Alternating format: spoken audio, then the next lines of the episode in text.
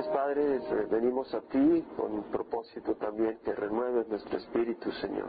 Que renueves nuestra vida cada día con tu Santo Espíritu, nuestras actitudes, nuestros propósitos, nuestros pensamientos, para glorificar tu nombre y ser agradable a ti, Señor, que es el propósito de nuestras vidas. En nombre de Jesús. Amén. Vamos a leer Salmo 38. Salmo de David para conmemorar. Vemos pues que el salmo es de David y es para conmemorar, es decir, para recordar, para no olvidar, para tener presente ciertas enseñanzas prácticas y evitar consecuencias indeseables y costosas, para meditar en estas cosas. Por eso David escribió este salmo, para conmemorar, para recordar, para sopesar, para evaluar y considerar. Y dice, Señor, no me reprendas en tu enojo ni me castigues en tu furor, porque tus saetas se han clavado en mí y sobre mí ha descendido tu mano. Nada hay sano en mi carne a causa de tu indignación, en mis huesos no hay salud a causa de mi pecado, porque mis iniquidades han sobrepasado mi cabeza, como pesada carga pesan mucho para mí. Mis llagas hieden y supuran a causa de mi necedad. Estoy encorvado y abatido en gran manera y ando sombrío todo el día, porque mis lomos están inflamados de fiebre y nada hay sano en mi carne. Estoy entumecido y abatido en gran manera, gimo a causa de la agitación de mi corazón. Señor, todo mi anhelo está delante de ti, mi suspiro no te es oculto. Palpita mi corazón, mis fuerzas me abandonan, y aún la luz de mis ojos se ha ido de mí. Mis amigos y mis compañeros se mantienen lejos de mi plaga, y mis parientes se mantienen a distancia. Los que buscan mi vida me tienden lazo. Los que procuran mi mal hablan de mi destrucción y traman traición todo el día. Mas yo como el sordo no oigo, soy como el mudo que no abre la boca, sí, soy como el hombre que no oye y en cuya boca no hay réplica, porque en ti espero, oh Jehová. Tú responderás, Señor, Dios mío. Pues dije que no se alegre de mí los que cuando mi pie resbala se engrandecen sobre mí, porque yo estoy a punto de caer y mi dolor está continuamente delante de mí.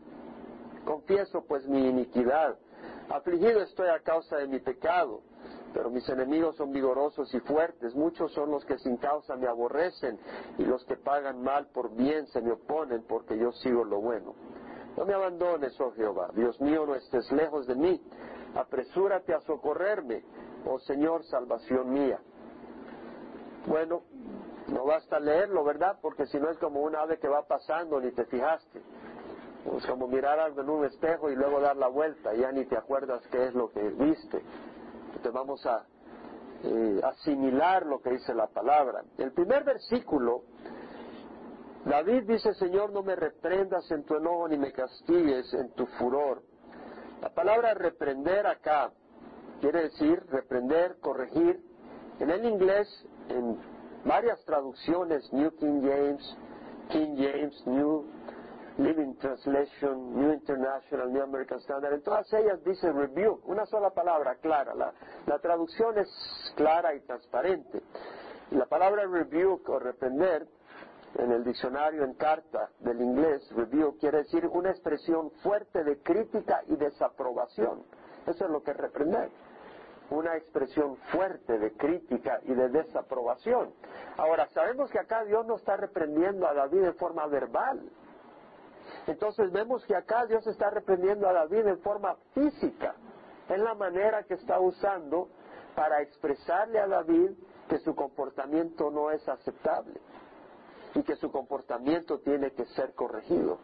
Entonces el Señor no lo reprende verbalmente, sino físicamente. Y podemos leer eso más adelante. Es decir, si no hacemos caso a la palabra de Dios, Él va a usar la vara de disciplina. Y eso es lo que vemos que experimentó David. En Proverbios 26.3 dice, el látigo es para el caballo, la brida para el asno y la vara para la espalda de los necios. ¡Wow! Estamos hablando de David. El Señor usó la vara. Y es que a veces nosotros podemos comportarnos neciamente. Y el Señor va a usar la vara. Proverbios 26, 3. Ahora, vemos que dice, Señor, no me reprendas en tu enojo ni me castigues en tu furor. La palabra castigar acá es yazar, que quiere decir en el inglés discipline, correct, chasten, chastise, es decir, disciplinar, castigar. Varias traducciones pone castigar, chasten, chasten, chasten. La King James, New King James, New American Standard.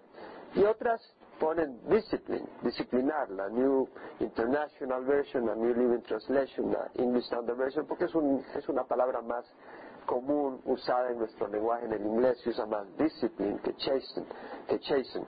Pero la palabra disciplinar en la diccionario y carta quiere decir que es un método para enseñar y forzar un patrón aceptable de comportamiento. Eso es lo que es disciplinar usar un método, usar una estrategia donde te fuerce y te muestre cuál es el comportamiento aceptable. Es un castigo diseñado para lograr obediencia.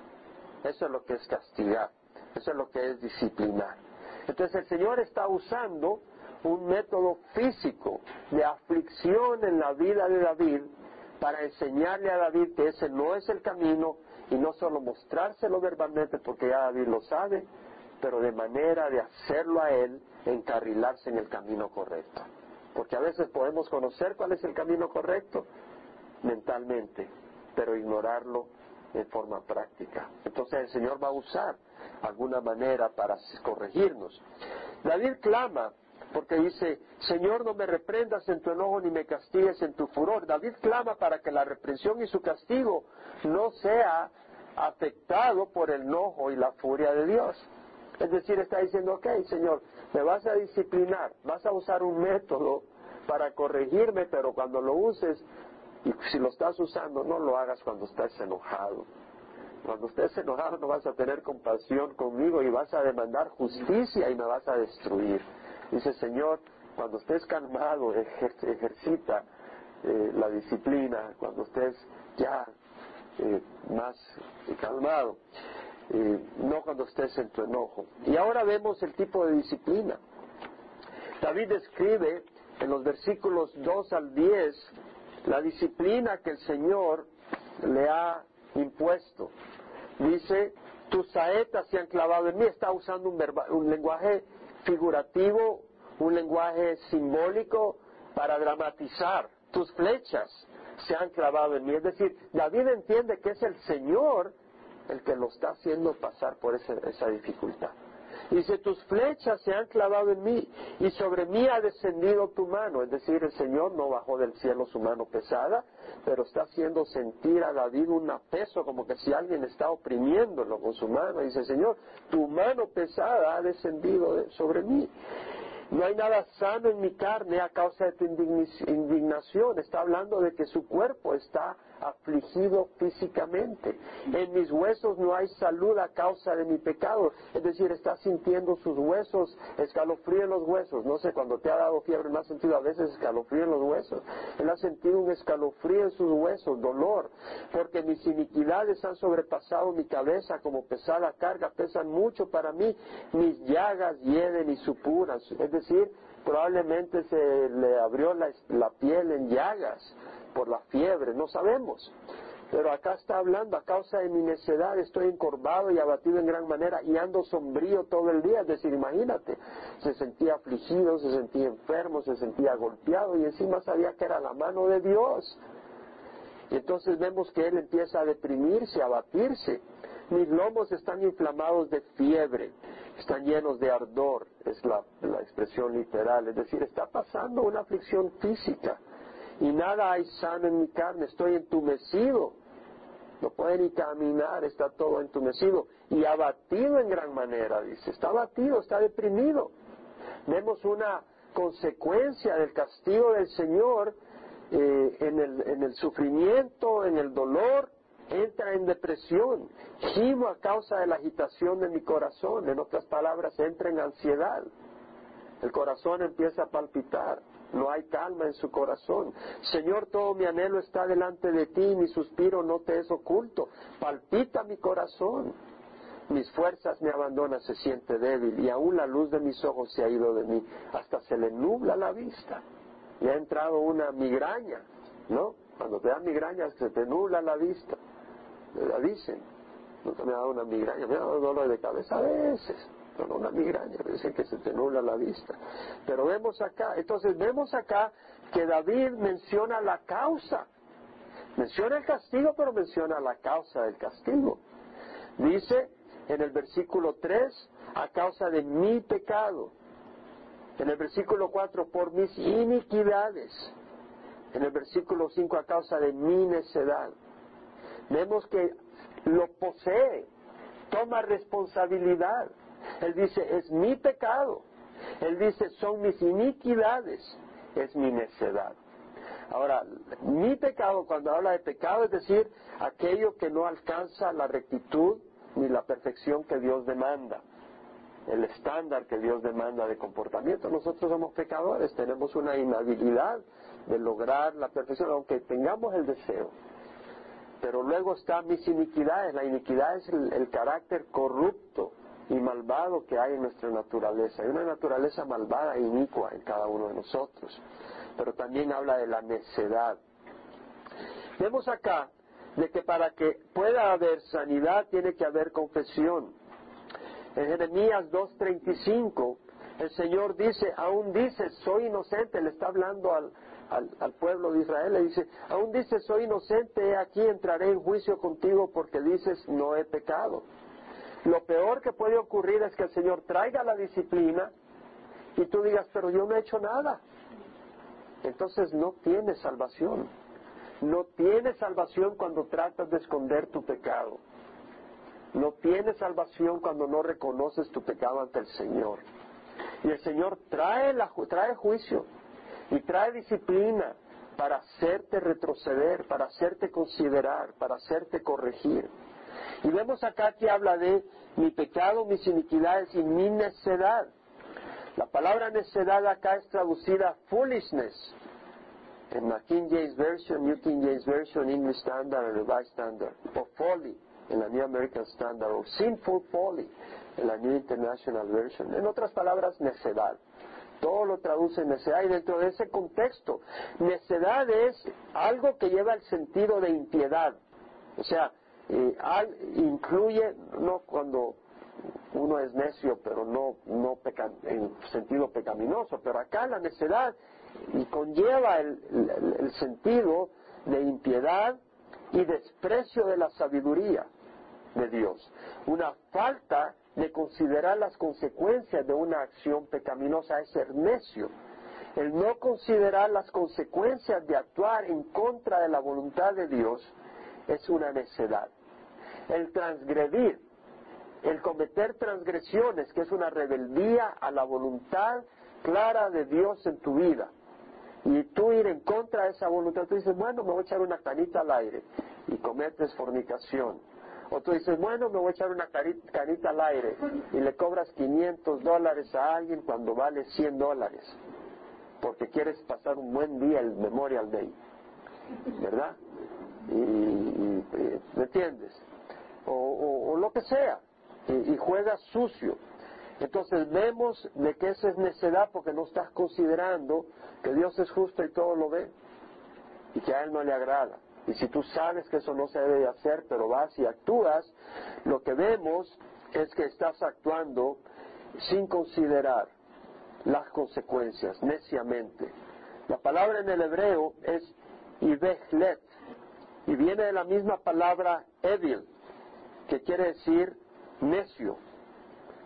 Entonces recordemos que la palabra necio no es mencionada con gran honra en la palabra del Señor.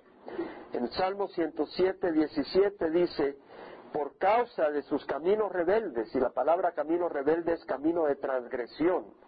Es decir, la transgresión, ya dijimos, es rebelarse contra la voluntad clara de Dios. Dice, por causa de sus caminos rebeldes y por causa de sus iniquidades, los insensatos fueron afligidos, es decir, los necios fueron afligidos. Es decir, la aflicción es, un, es una consecuencia que puedes esperar cuando tú actúas en contra de la voluntad de Dios. Hace unos días hablábamos del temor de Dios. ¿Se acuerdan en uno de los salmos recientes?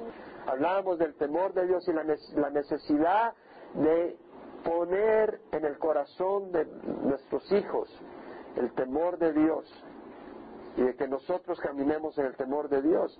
En Proverbios 1.7 dice, el temor de Jehová es el principio de la sabiduría. Los necios desprecian la sabiduría y la instrucción.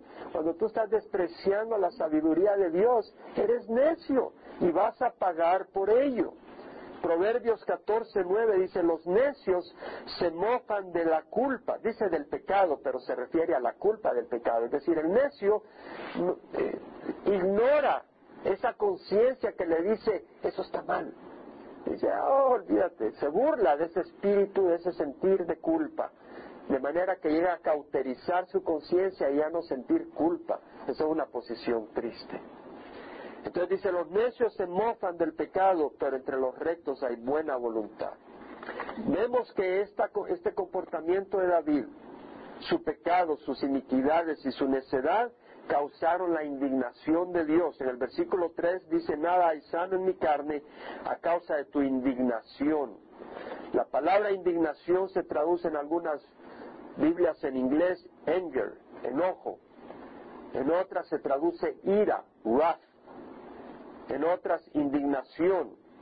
La palabra en el hebreo saham quiere decir espuma, como cuando un perro está rabioso y empieza a echar espuma de enojo y habla de la ira de Dios mostrada cuando hace caer su castigo, cuando el Señor ha sido provocado a tal nivel de que ya no espera más y derrama su ira o derrama su enojo. Y, David dice, nada hay sano en mi carne a causa de tu indignación. Bueno, Dios nos ama, Dios no nos odia. Dios no es un perro rabioso que nos odia a nosotros. Dios nos ama y desea que estemos bendecidos. De hecho, cuando sacó a Egipto de la tierra de a Israel de la tierra de esclavitud de Egipto, lo llevaba hacia dónde? A una tierra que emana leche y miel. Lo llevaba a una tierra preciosa. Y el Señor nos ha prometido el Espíritu Santo y el fruto del Espíritu que es amor, gozo, paz, buen fruto. El propósito de Dios es bueno, pero Dios es santo y Dios es verdad. Y Dios tiene un amor apasionado hacia nosotros. De hecho, hemos sido creados para Él. Entonces nosotros lo provocamos a Él cuando escogemos el camino de mentira. Porque Él nos ama y Él ha sacrificado a su Hijo Jesucristo para pagar por nuestros pecados y sacarnos de ese lodo. Y si nosotros volvemos a probar la mentira, estamos mostrando necedad, estamos mostrando eh, un comportamiento totalmente fuera de lo que Dios desea para nosotros, porque el camino de mentira es odioso para Dios que es perfecto. Y además, si nosotros empezamos a codiciar otras cosas por encima de Dios, si nosotros eh, empezamos a ponernos a nosotros por encima de Dios y poner los placeres y nuestros instintos carnales por encima de cumplir la voluntad de Dios, nos hemos vuelto idólatras, porque hemos puesto a alguien por encima de Dios, a quien honramos, y, y entonces nuestra pasión se ha desviado, en vez de que nuestra pasión sea hacia Dios, es hacia nosotros, o hacia una persona, o hacia el dinero, o hacia otra cosa, y causa un celo en Dios. Y un esposo, cuando su esposa empieza a coquetear y a mirar a otro hombre, pues causa un celo, una pasión. Eh, si es una relación sana, tiene que causar una pasión eh, y un enojo en su cónyuge. Y eso es lo que causa en Dios, ese enojo. Ahora, vemos en los versículos 11 al 12 de que este, esta situación que sufre David se hace más compleja por los amigos, los parientes y los enemigos. Porque en el versículo 11, en versículo 11 dice, mis amigos y mis compañeros se mantienen lejos de mi plaga. O sea que vemos que no solo está sufriendo el castigo del Señor, sino que los amigos, pues muy bien, buenas tardes, nos vemos. Los amigos se alejan de David en ese momento. Cuando David está siendo afligido por el Señor, en vez de venir los amigos, así como Job, en vez de venir los amigos y ofrecerle consuelo, en el caso de Job fue peor, porque no solo se, no se alejaron, sino que vinieron a acusarlo. Estuvieron pendientes ahí unos cuantos días y después abrieron la boca para acusarlo. pero que, que es peor todavía. Pero acá vemos que los amigos desaparecen. En el momento donde David está sufriendo fuertemente, ellos podían venir y darle palabra de ánimo, pero no lo hicieron. Y luego los parientes se, mantuvieron a distancia. En la aflicción, en el momento de aflicción, David experimentó soledad. Y los que buscan, y no se diga los enemigos, los que buscan mi vida me tienden lazos, los que procuran mi mal hablan de mi destrucción y traman traición todo el día. O sea que vemos que David está sufriendo el castigo de su pecado, el desprecio y el ataque de los enemigos que están aprovechando porque es como un animal que está herido y viene la fiera para aprovecharse, la indiferencia de sus amigos y el olvido de sus parientes todo un sufrimiento emocional. David estaba hecho trizas. Y luego dice, en el versículo 13 al 17 vemos ante esta situación cómo la enfrenta David. La enfrenta de la manera siguiente, dice, mas yo como el sordo no oigo, soy como el mudo que no abre la boca.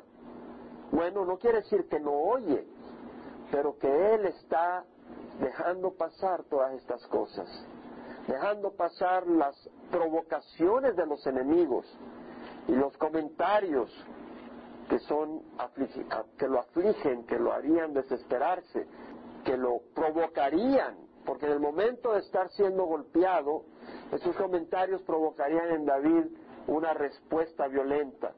Pero vemos que acá David dice, es el Señor el que me ha afligido, a morderme la lengua y aguantar la tormenta. Y dice, yo como el sordo no oigo, soy como el mudo que no abre la boca, sí soy como el hombre que no oye y en cuya boca no hay réplica, es decir, no responde violentamente. Porque en ti espero, oh Jehová, tú responderás, Señor Dios mío.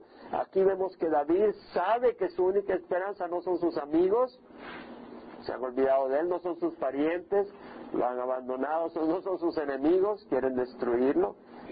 La única esperanza es el mismo Señor de quien Él se olvidó para cometer su necedad, su pecado y darle libertad a su iniquidad. Pues dije que no se alegren de mí los que cuando mi pie resbala se engrandecen sobre mí, porque yo estoy a punto de caer y mi dolor está continuamente delante de mí. David pues se humilla y pone su esperanza en Dios en Santiago capítulo 4 leemos en el versículo 8 al 10 la palabra del Señor que hace eco al comportamiento que mostró David y que nos enseña a nosotros a seguir ese comportamiento. El versículo 8 no el de pecar, pero el de buscar al Señor con corazón quebrantado. En el versículo 8 dice, acercaos a Dios. Acercarse a Dios es buscar al Señor. Y Él se acercará a vosotros. Limpiad vuestras manos. Es decir, reconoce tu falla y busca que Dios te perdone. Pecadores y vosotros de doble ánimo. No podemos tener un doble ánimo. Estar jugando con el Señor y estar jugando con el mundo. No podemos ser personas de doble ánimo. David dijo, unifica mi corazón para que te tema. Hermanos, tengamos cuidado porque hay una tendencia pecadora en nosotros. En el momento que le damos espacio nos hemos vuelto personas de doble ánimo. Tenemos que estar constantemente como el que está vigilando que no crezca cizaña en su campo, que no entre veneno a su lugar, que no traiga destrucción, entonces dice, limpiad vuestras manos pecadores y vosotros de doble ánimo, purificad vuestros corazones, afligíos, lamentad y llorad. Que vuestra risa se torne en llanto y vuestro gozo en tristeza. En otras palabras, en vez de ignorar, en vez de buscar refugio en el mundo y en el pecado, es momento para dejar el pecado, que ya ha traído castigo del Señor, porque a veces el Señor trae castigo y ¿qué hace la persona? se, va más al mundo. Dice, no, si no es lo que debes de hacer, afligíos, lamentad y llorad, que vuestra risa se torne en llanto y vuestro gozo en tristeza. Humillaos en la presencia del Señor y Él os exaltará. Humillados pues, dice 1 Pedro 5, 6, bajo la poderosa mano de Dios, para que los exalte a su debido tiempo. Vemos este comportamiento de David en segunda de Salmos, de Samuel, perdón, segunda de Salmos. No hay segunda de Salmos, hermano. Segunda de Samuel, capítulo 16. Absalón venía entrando a Jerusalén con el propósito de matar a su padre, al rey David. David huía de Jerusalén con su ejército, los fieles que le seguían. La mano derecha, el consejero de David, Aitofel, se había volcado en contra de David y se había unido a su hijo en esta revuelta.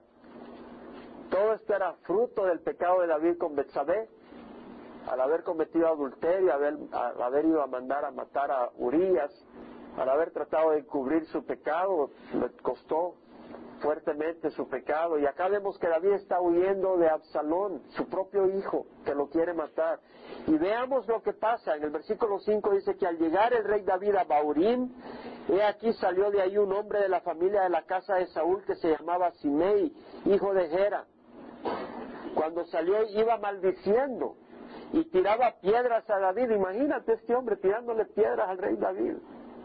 Tremendo. Y a todos los siervos del rey David, aunque todo el pueblo y todos los hombres valientes estaban a su derecha y a su izquierda. Este Simei estaba fuera de sí. David es el que había matado a Goliat, era un hombre valiente, sí venía huyendo de su hijo porque no quería esa confrontación. Y vemos que va triste, va abatido. Imagínate tu propio hijo te quiere asesinar, quiere tomar el reino. Y Simei maldecía, decía, fuera, fuera, hombre sanguinario e indigno. Imagínate qué humillación para David. El Señor ha hecho volver sobre ti toda la sangre derramada de la casa de Saúl. Bueno, había habido sangre entre la casa de Saúl y la casa de David. Sabemos que Saúl había perseguido a David, pero cuando murió Saúl, la tribu de Judá hizo a David rey. Pero vemos que Abner el que era capitán del ejército de Saúl, puso a Isboset como rey del resto de Israel. Isboset era otro hijo de Saúl. Entonces hubo guerra entre, eh, Israel y Judá hasta que mataron a Isboset. Unos hombres indignos mataron a, Isboset y Abner se pasó al lado de, de David. Entonces acá Simei le echa la culpa a David de la sangría de la sangre, de la pugna que hubo, aunque no era culpa de David. Pero le dice, Jehová ha hecho volver sobre ti toda la sangre derramada de la casa de Saúl en cuyo lugar ha reinado. Mentira. Jehová ha entregado el reino en mano de tu hijo Absalón. Imagínate qué acusación más dura y qué, qué dolor ha haber sido para David oír esa acusación. He aquí estás prendido en tu propia maldad porque eres hombre sanguinario. Aquí David vemos que hace lo que dice el Salmo.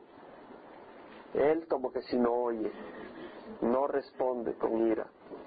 Entonces Abisai, hijo de Sarbia, este era hermano de, de Joab, el, capitán del ejército de David, dijo al rey, ¿por qué ha de maldecir este perro muerto a mi señor el rey? Déjame que vaya ahora y le corte la cabeza.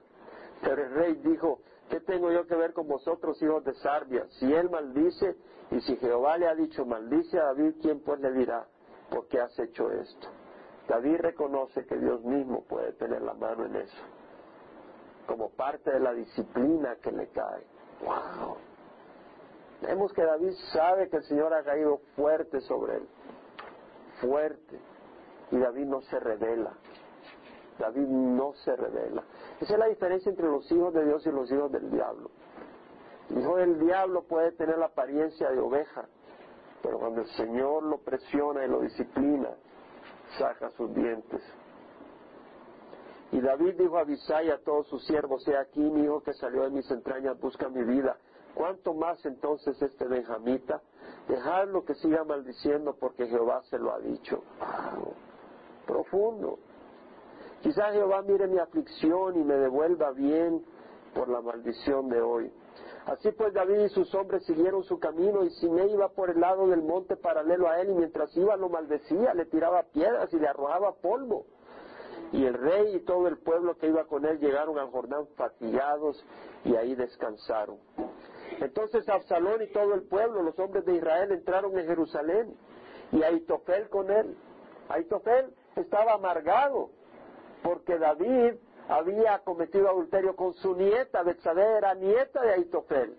Entonces Aitofel no le perdonó a David eso, que había manchado la integridad de su nieta, y guardó amargura y se unió a Absalón en la rebeldía.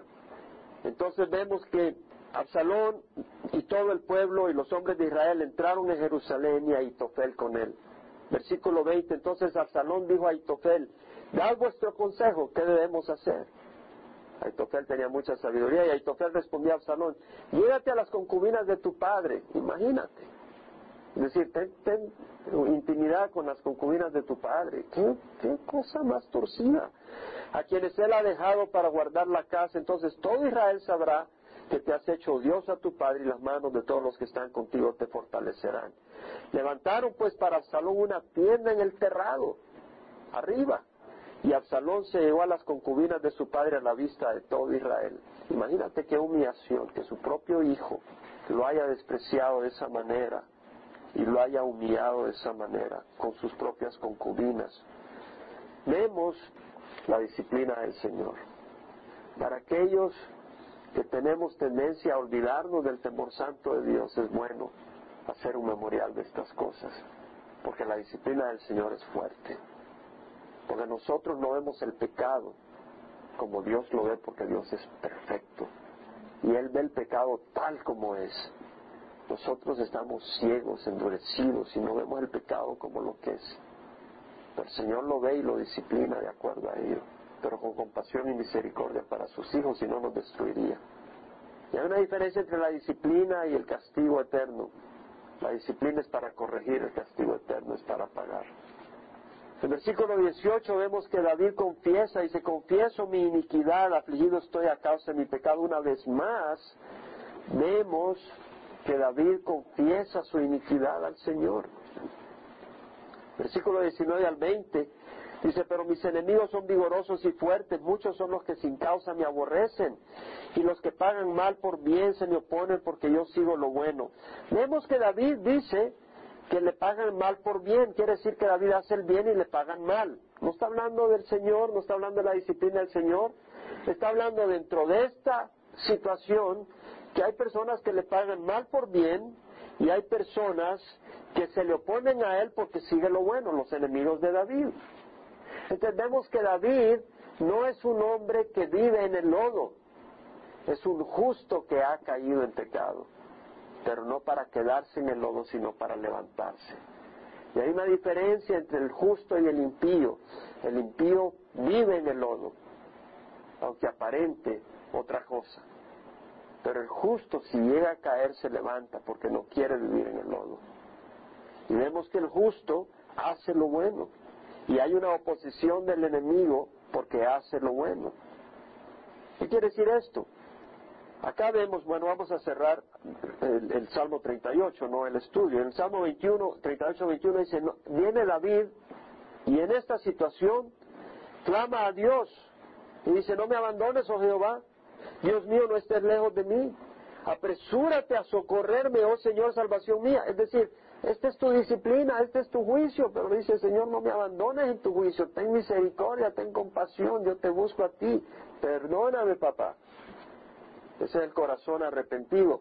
Pero lo que vemos acá es un hombre justo, un hombre que ama a Dios, un hombre con un corazón entregado a Dios que ha caído y pagó duramente.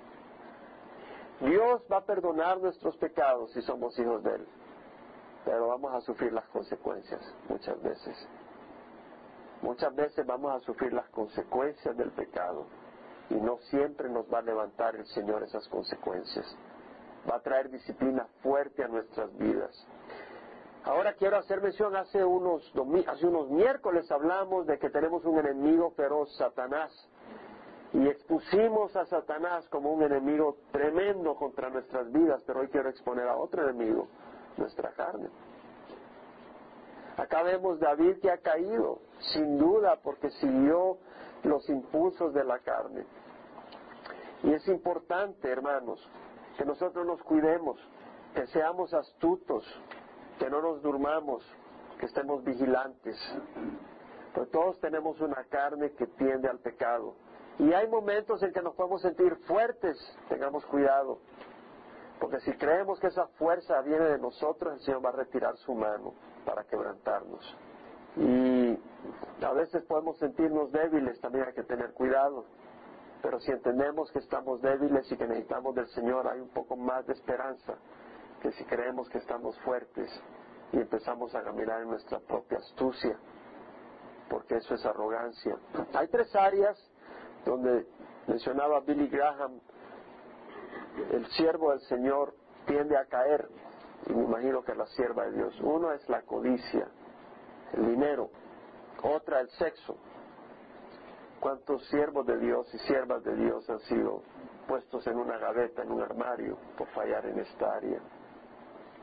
Y otra es la arrogancia, el ego, la petulancia, el orgullo. Yo creo que todos nosotros debemos de reconocer el potencial de caer en cualquiera de esas áreas.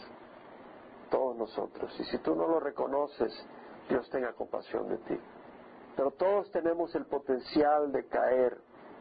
Y en 1 Corintios 10, Pablo nos habla de ejemplos del Antiguo Testamento, José Luis. Hablábamos del Antiguo Testamento ha sido escrito en muchas ocasiones para traernos ejemplos para nuestro beneficio. Y esto lo menciona Pablo en el capítulo 10. Dice, no quiero que ignoréis, capítulo 10, versículo 1, hermanos, que nuestros padres, nuestros antepasados, tuvieron, estuvieron bajo la nube, esa nube que les guiaba durante el día en el desierto y, y todos pasaron por el mar, pasaron por el mar rojo. El Señor lo abrió y en Moisés todos fueron bautizados en la nube y en el mar. En otras palabras, es como que se había sido un bautizo, por decir así. Se identificaron como un pueblo. Y todos comieron el mismo alimento espiritual. Bueno, comieron el maná del cielo que venía del cielo, pero también ese maná del cielo representaba simbólicamente la palabra que estaban recibiendo de Dios mismo y todos bebieron la misma bebida espiritual porque bebían de una roca espiritual que los seguía y la roca era Cristo. Es decir, sí, de la roca salió agua y esa roca representa a Jesucristo que seguía con ellos, iba con ellos. Y esa agua representa esa misma palabra de refrigerio y de esperanza y de dirección que venía de Dios. Dice, sin embargo, Dios no se agradó de la mayor parte de ellos pues quedaron tendidos en el desierto. Interesante, no mencioné una cita el domingo pasado que hablamos de la hipocresía de los fariseos, porque me pareció bastante radical. No era mía, sino era de J. Vernon McGee, que decía, hablaba de la hipocresía y decía que la mayoría de la gente que va a las iglesias realmente tienen una doble cara, decía J. Vernon McGee y hablaba de la hipocresía. Y bueno, me parece un poco fuerte y no, no sentía apropiado mencionarlo, pero acá vemos que en el caso del pueblo de Israel que salía de Egipto, dice el Señor que no se agradó de la mayor parte de ellos. Quedaron tendidos en el desierto. Estas cosas sucedieron, dice, como ejemplo para nosotros, a fin de que no codiciemos lo malo como ellos lo codiciaron. La carne de ellos codiciaba. Los pepinos de Egipto se habían olvidado que estaban bien amolados. Las cebollas, los espárragos, la carne. Eran esclavos. No seáis pues idólatras, como fueron algunos de ellos, según está escrito. El pueblo se sentó a comer y a beber y se levantó a jugar. No es que fuera malo comer, el mismo Señor estableció fiestas para celebrar, pero es que estos estaban comiendo y bebiendo paganamente. Entonces, ¿qué hacemos nosotros si vamos a una fiesta a comer y beber paganamente? Está bien si vas a compartir siendo luz. No quiere decir que tienes que pararte en la esquina de la fiesta y decir, me cae todo el mundo que ahora voy a predicar. No necesariamente es así la cosa. Pero vas y buscas ser luz. ¿Me explico? Y dices alguna palabra, alguna cosa, pero si ves que te están entusiasmando los vinitos y la, la bailada, pues mejor no vayas.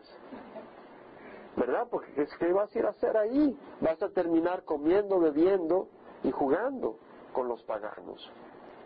Ni forniquemos, Y tú dices, bueno, eso es para los pecadores. ¿Y tú qué crees? ¿Que eres de cera? Como algunos de ellos fornicaron y en un día cayeron veintitrés mil, ni provoquemos al Señor como algunos de ellos le provocaron y fueron destruidos por la serpiente. Provocaron por su queja, por, por su estar insatisfechos con el Señor. Ni murmuréis como algunos de ellos murmuraron y fueron destruidos por el destructor. Cuidado de estar murmurando, una vida de murmuración contra Dios. Que Dios nos ayude, ¿verdad? Porque a veces murmuramos. Dice, estas cosas le sucedieron como ejemplo, lo vuelve a decir, y fueron escritas como enseñanza para nosotros, para quienes ha llegado el fin de los siglos. Por tanto, el que cree que está firme, tenga cuidado, no sea que caiga. Tenemos que tener cuidado, porque podemos caer. David cayó y cómo la pagó duro, cómo la pagó duro. No os ha sobrevenido, dice Pablo, no os ha sobrevenido ninguna tentación que no sea común a los hombres. Ay, es que lo que estoy pasando acá, nadie. No, no, es mentira. Y fiel es Dios quien no permitirá que vosotros seáis tentados más allá de lo que podéis soportar, sino que con la tentación proveerá también la vía de escape a fin de que podáis resistirla. Tú no puedes decir, es que me pusieron una situación acá que no me puede escapar. Mentira. Mentira. ¿Qué fuiste a hacer tú ahí? Tienes problemas con el licor y te fuiste a compartir a la puerta de un bar. dice, pues yo no, yo fui para hacer la obra del Señor, pero me pusieron una botella ahí de ron Don y ya no pude salir, pues gente me andó ahí. Entonces recordemos de que es una carrera y tenemos que tener cuidado. En 1 Corintios 9, Pablo nos recuerda, versículo 24 al 27, ¿no sabéis que los que corren en el estadio todos en verdad corren, pero solo uno obtiene el premio? Corred de tal manera que ganéis. Es decir, Pablo dice, si tú quieres hacerla, tienes que entrar con el propósito de ganar. Tú no puedes lograr triunfar si solo entras para participar. Bueno, se mira bonito. Vamos a ir a la iglesia. Bueno, ¿y eso qué? ¿Estás proponiéndote en tu corazón triunfar? ¿Estás proponiéndote en tu corazón que cuando el Señor venga te encuentres sirviéndole? De eso se trata. Estás proponiendo vencer o sea, una cosa es entrar para decir, bueno, participé, yo sé que voy a perder, pero por lo menos participé, ¿verdad? Sí, como cuando van a las mundiales, ¿verdad? Algunos partidos.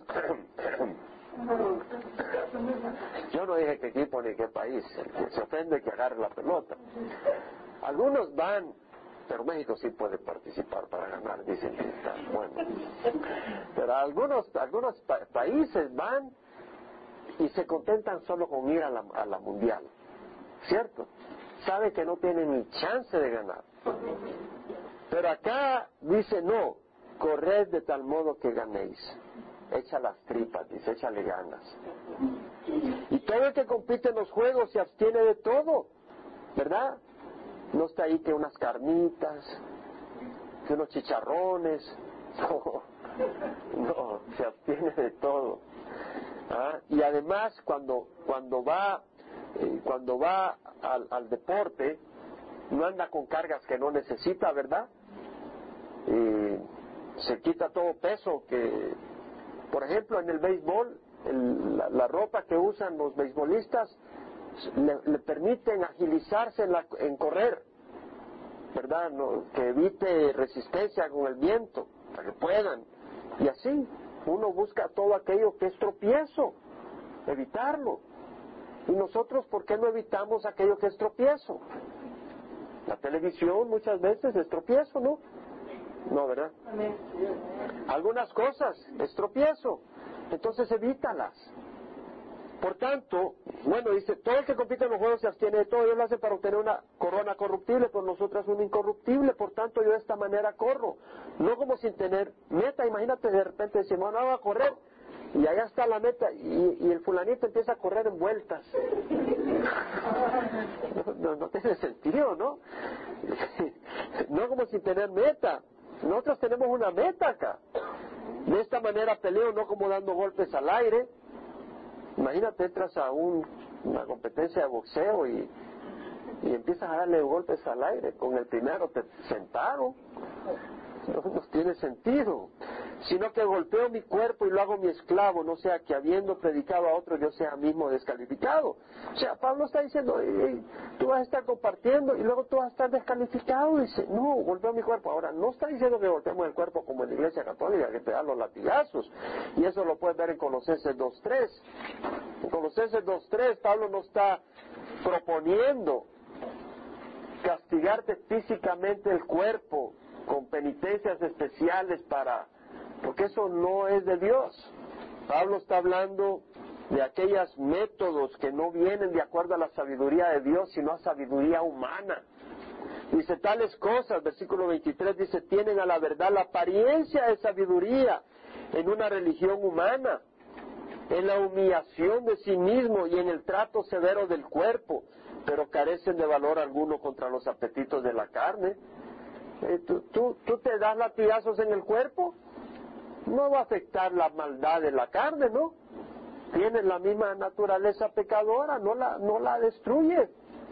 Entonces, vemos acá que necesitamos poner nuestro esfuerzo, amén. ¿Cierto o no? Necesitamos poner el empeño, el esfuerzo, no podemos descuidarnos. Ya hemos leído en Romanos 7 que Pablo dice, yo sé que en mí, es decir, en mi carne no habita nada bueno, porque el hacer el bien está presente en mí, pero el, querer hacer, el desear hacer, el deseo está presente en mí, pero el hacerlo no. El querer, el, bien que quiero hacer no hago, y el mal que no quiero hacer eso practico. Y si lo que no quiero hacer eso estoy haciendo, ya no soy yo el que lo hace, sino el pecado que habita en mí. Cada uno de nosotros tiene pecado en su naturaleza humana. Hay una naturaleza pecadora que tiende, y esa naturaleza, mi amigo Luis, va a estar hasta que te mueras. La diferencia es que Dios nos da el Espíritu Santo para poner a muerte esa naturaleza. Entonces nosotros podemos alimentar el Espíritu Santo, no el Espíritu Santo, nuestro espíritu, con las cosas de Dios, o podemos alimentar la carne. En Romanos capítulo 8, versículo 13, Pablo dice, si vivís conforme a la carne habréis de morir, pero si por el Espíritu hacéis morir las obras de la carne viviréis. Necesitamos el Espíritu Santo y necesitamos poner a muerte las obras de la carne. En Gálatas 5 dice andad, versículo 16 dice andad por el Espíritu y no cumpliréis el deseo de la carne, porque el deseo de la carne es contra el Espíritu y el del Espíritu contra la carne se oponen uno al otro, de manera que no hacéis lo que deseáis. Entonces, lo que nos enseña el Señor es que nosotros necesitamos tomar en serio la carrera, tomar en serio la batalla. Necesitamos orar, necesitamos la comunión de hermanos. Cuando empiezas a desatender la comunión de hermanos, ten cuidado, ten cuidado. No porque, si, no porque hay una ley, pero porque si no, vas a tener comunión con el mundo. Cuando desatiendes la palabra de Dios, ten cuidado, porque la palabra de Dios es la que nos, hoy mismo nos está instruyendo a tener cuidado, y sin esta palabra no estaríamos cuidadosos y nos resbalamos como quien se para en una cáscara de plátano. Y hay que estar activo, activo en la obra del Señor, y hay que estar sensible a Dios para confesar nuestros pecados, porque si no el Señor no nos va a honrar. Necesitamos tomar tiempo para adorar al Señor adorar al Señor y necesitamos tiempo para descansar. Sí, hermanos, es necesario tomar tiempo en ciertos momentos y buscar el descanso, no digo para irse a, divertir a un lugar donde hay inmoralidad, pero tomar un tiempo donde descansas y buscas del Señor y refrescas tu corazón. Y puedes meditar y volver a sentir esa, frescura que tal vez estás perdiendo por tanta ansiedad y tanta cosa. Es tiempo necesario buscar al Señor. Vamos a leer el Salmo 39, vamos a leer rápido, hermanos, porque se relaciona. Para el director del coro, para Jedutún, Salmo de David, dice, yo dije, guardaré mis caminos para no pecar con mi lengua, guardaré mi boca como con mordaza mientras el impío esté en mi presencia. Es decir, David dice, si el impío me provoca, voy a ser más impío que él, le voy a responder con mayor impiedad. Dice, no, mejor voy a amarrarme la lengua. Me voy a morder la lengua para no responder impíamente, dice. Y dice, enmudecí, callé, guardé silencio aún acerca de lo bueno. Dije, no dije nada, me callé totalmente para no ser provocado. Dice, y se agravó mi dolor. Y ahora vemos que aquí David viene y ante su situación, este, vuelvo lo, lo leo el Salmo 39 porque es similar al 39, el 38 en el sentido que David está siendo afligido por el Señor. Y dice, ardía mi corazón dentro de mí. Mientras meditaba, se encendió el fuego, entonces dije con mi lengua, Señor, hazme saber mi fin y cuál es la medida de mis días. David meditaba, estaba bajo la presión, estaba bajo la disciplina del Señor y se puso a meditar. Muchas veces estamos en situaciones donde hemos perdido visión, ¿verdad? Hemos perdido la luz, hemos perdido el concepto, la meta. Y es como que si nos han dado un golpe en la cabeza y estamos aturdidos. Y cuando estás así, cuando has perdido visión, no busques la televisión, amigo. Porque algunos están que perdieron visión y pues, ah, pues ya, vamos a ocupar el tiempo viendo televisión, porque pues, ¿qué vamos a hacer? Es la peor tontería. Cuando has perdido visión, ocúpate en la meditación de la palabra de Dios y en la oración. Ten cuidado cuando pierdes visión. Ten cuidado cuando el enemigo te ha dado con un 4x2 o 2x4, te da un golpetazo en la cabeza y estás descontrolado y estás desorientado. Pues ya, entre el Alzheimer, la edad y ya estás todo desorientado. Cuando estás todo desorientado, es tiempo para tomar tiempo para el Señor. No podemos descuidar nuestro tiempo con el Señor. El Señor a mí me ha mostrado eso. A veces yo busco al Señor todos los días, busco al Señor todos los días, no es que no esté buscando porque se perdió, pero busco la palabra del Señor. busco la palabra del Señor. Pero a veces me, meto acá y ya estoy preparando para un estudio y tengo que hacer esto, organizar algo para tal ministerio, o tal viaje que vamos a hacer, o lo que sea. Y ya como que la calidad de mi tiempo con el Señor decayó un poco. Y cuando empiezo a sufrir rápido me doy cuenta y empiezo a agarrar ese tiempo de nuevo. Porque si no sé que voy a hacer historia. Voy a hacer historia, voy a quedar en el baúl de los recuerdos. Yo quiero estar en el baúl de los recuerdos. Quiero estar en la batalla. Entonces vemos que dice, mientras meditaba se encendió el fuego. Entonces dije con mi lengua, Señor, hazme saber mi fin. Acá empezó a decir a David, Señor, muéstrame mi fin y cuál es la medida de mis días para que yo sepa cuán efímero soy. He aquí tú has hecho mis días muy breves y mi existencia es como nada delante de ti. David empieza a reconocer, dice, la verdad que se me está yendo el tiempo rápido. Ciertamente todo hombre, aún en la plenitud de su vigor, es solo un soplo. Y se acabó. Y dice, y eso somos. Si como una sombra anda el hombre, ciertamente en vano se afana. Dice David, hey, considera, la vida es breve, no la desperdicies. No la desperdicies. Acumula riquezas y no sabe quién las recogerá. Y ahora, Señor, ¿qué espero? En ti está mi esperanza. Líbrame de todas mis transgresiones no me hagas la burla de los necios. Él había cometido transgresión, pero dice, no me hagas burla de los necios. Los necios se burlan, ah, mira este. Mudo me he quedado, no abro la boca, porque tú eres el que ha obrado. Dios había traído disciplina. Quita de mí tu plaga, por la dureza de tu mano estoy pereciendo. ¡Wow! Con castigos corriges al hombre por su iniquidad como la polía consume lo que es más precioso para él, ciertamente todo hombre solo es un soplo. ¿Tú crees que está bien la fulanita o el fulanito? Ah, nadie se va a dar cuenta. O alguna otra área donde estás fallando y sabes que no debes hacer eso y lo estás haciendo. Ah, nadie se va a dar cuenta. Una, una espiadita en el internet, tal sitio. Nadie se va a dar cuenta, dices vas a pagar caro. Escucha mi oración, oh Jehová, y presta oído a mi clamor. No guardes silencio ante mis lágrimas, porque extranjero soy junto a ti. Peregrino con todos mis, como todos mis padres. Aparta de mí tu mirada para poder alegrarme antes que me vaya de aquí y ya no exista. Si tú crees que el pecado es sencillo, David termina este salmo diciendo, aparta de mí tu mirada para poder alegrarme antes de que me vaya de aquí y ya no exista. ¡Wow!